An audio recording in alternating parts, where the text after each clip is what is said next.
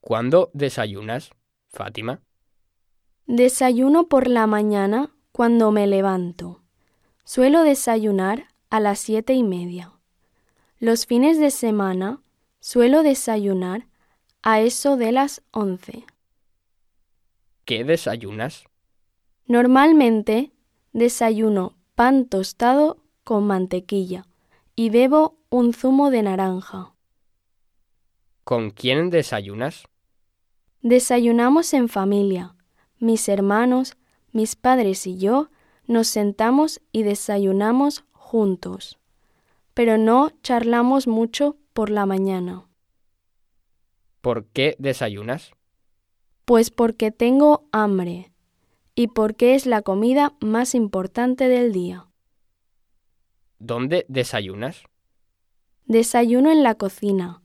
Hay una mesa grande.